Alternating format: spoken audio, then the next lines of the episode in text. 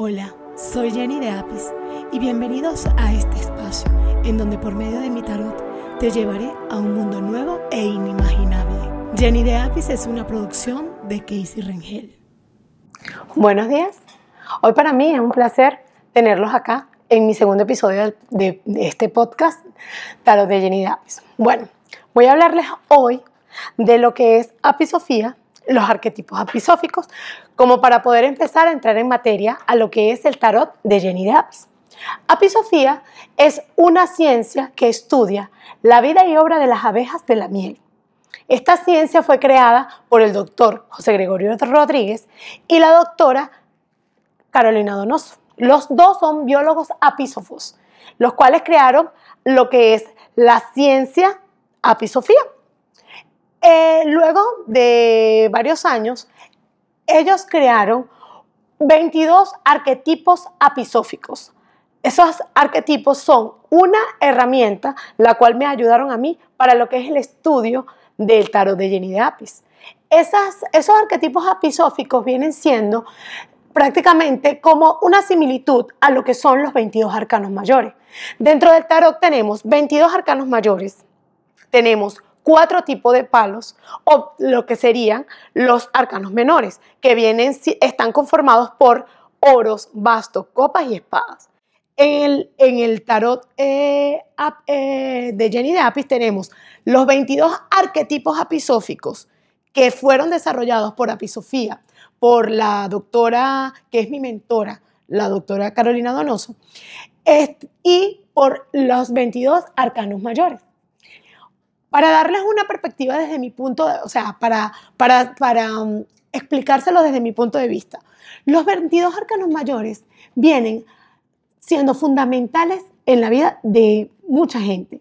El tarot, por ser herramientas, ahora en estos momentos, son unas herramientas que la utilizan mucho para la parte mística, para la parte holística, para inclusive hasta educativa, porque no, no necesariamente las 22 cartas del tarot, los 22 arcanos, son, son o sea, ellos te ilustran, por, las cartas vienen ilustradas, las puedes ver acá abajo. Ellas están, por decirte, tenemos a el sol, tenemos a la luna, tenemos al loco, tenemos a la suma sacerdotisa, al sumo sacerdote, al emperador. Pero yo lo fui estudiando fue desde el punto de vista de mi casa, de mi vida, de mi entorno.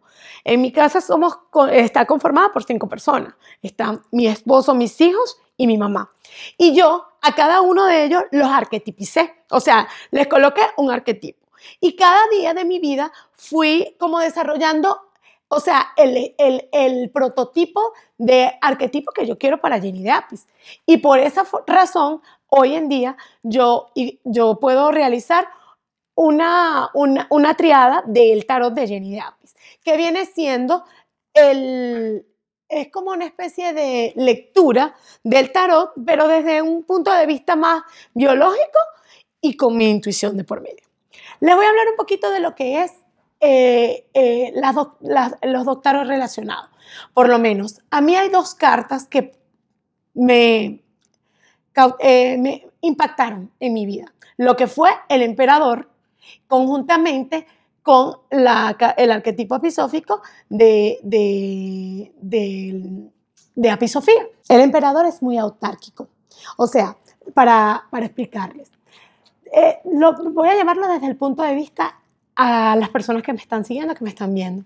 Por decirte tú en tu casa, que, o en tu trabajo, en tu oficina, o en tu carro, eh, em, eh, ese hijo que tú tienes en tu casa, o ese esposo, o ese padre, o el novio, porque nosotros tenemos, cada una de nosotros tenemos una característica de lo que es el tarot de Jenny de Apis. Eh, por lo menos si nos vamos al emperador, el emperador es autárquico y él tiene un carácter fuerte, un carácter de, de don de mando. Él es el que dice, el que dispone, el que, el que dice qué es lo que se va a hacer y qué es lo que no se va a hacer. Pero a veces no es culpa de la persona. Hay veces que vienen con ellos, es innato, son creadores, son, son personas que crean, es como, como aquel rey Midas que creaba y todo lo que tocaba lo convertía en oro. Así hay emperadores. Así hay emperadores que viven, que a lo mejor lo tienes tú allí y lo que no dejas o lo que no le permites, porque hay veces que hay hombres que si son de mal carácter, que si te pueden maltratar o te pueden decir groserías, pero eso no es lo que yo estoy tratando acá ni lo de lo que les estoy explicando, sino de ese hombre fuerte de carácter que a veces, que, que por lo menos es tu esposo y tú dices, pero este me habla como si fuera mi papá. O ya, yo, no soy tu hija, soy, tu esposa. O aquella madre que le dice a su hijo, pero es que yo no soy tu hija, yo soy tu mamá. Pero es que la persona, ese, ese hijo, ese hombre que tú tienes allí, tiene su carácter.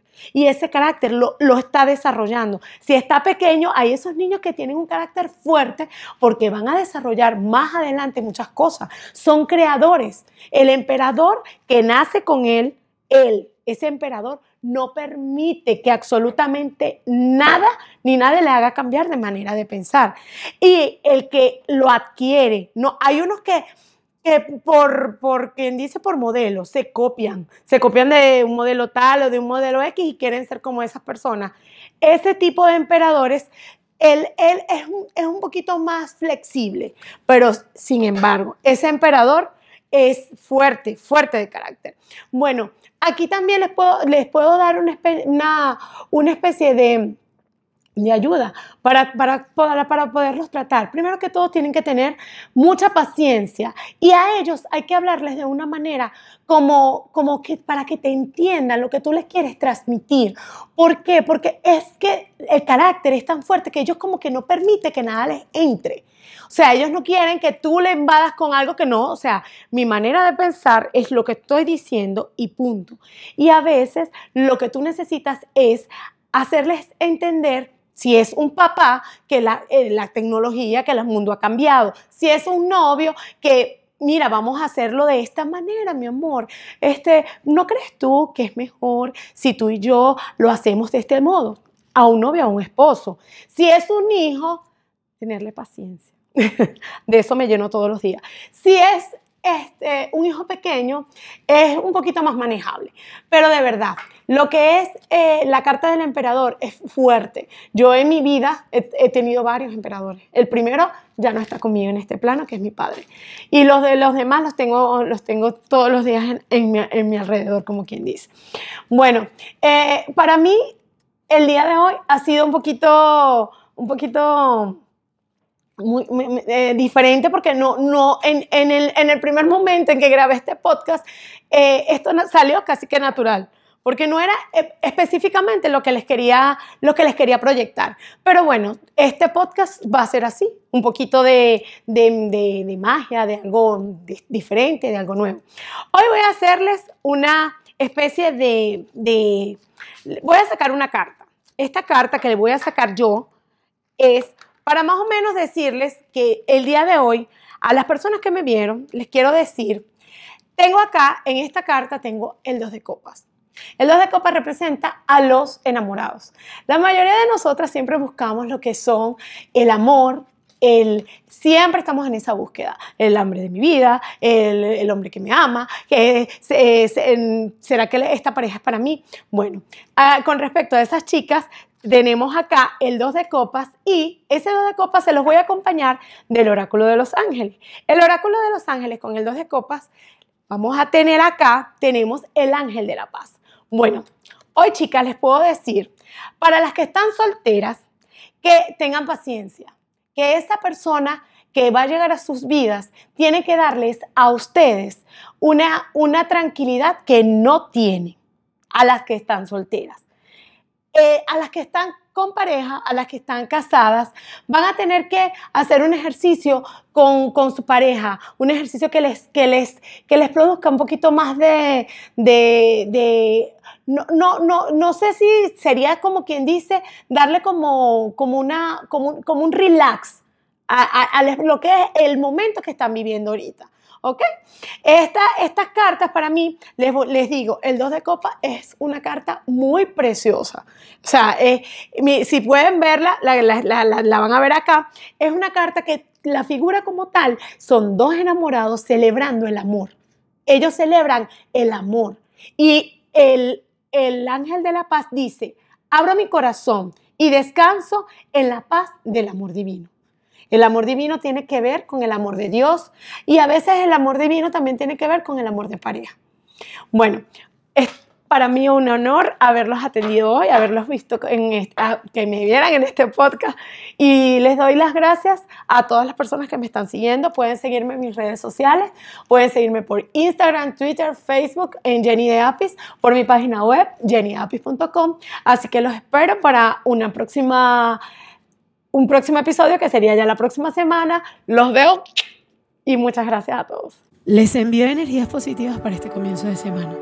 Jenny de Apis es una producción de Casey Ringel. No olvides suscribirte a mi canal de YouTube y seguirme por todas las redes sociales como Jenny de Apis. Visita mi página web jennydeapis.com. Gracias a todos por escuchar.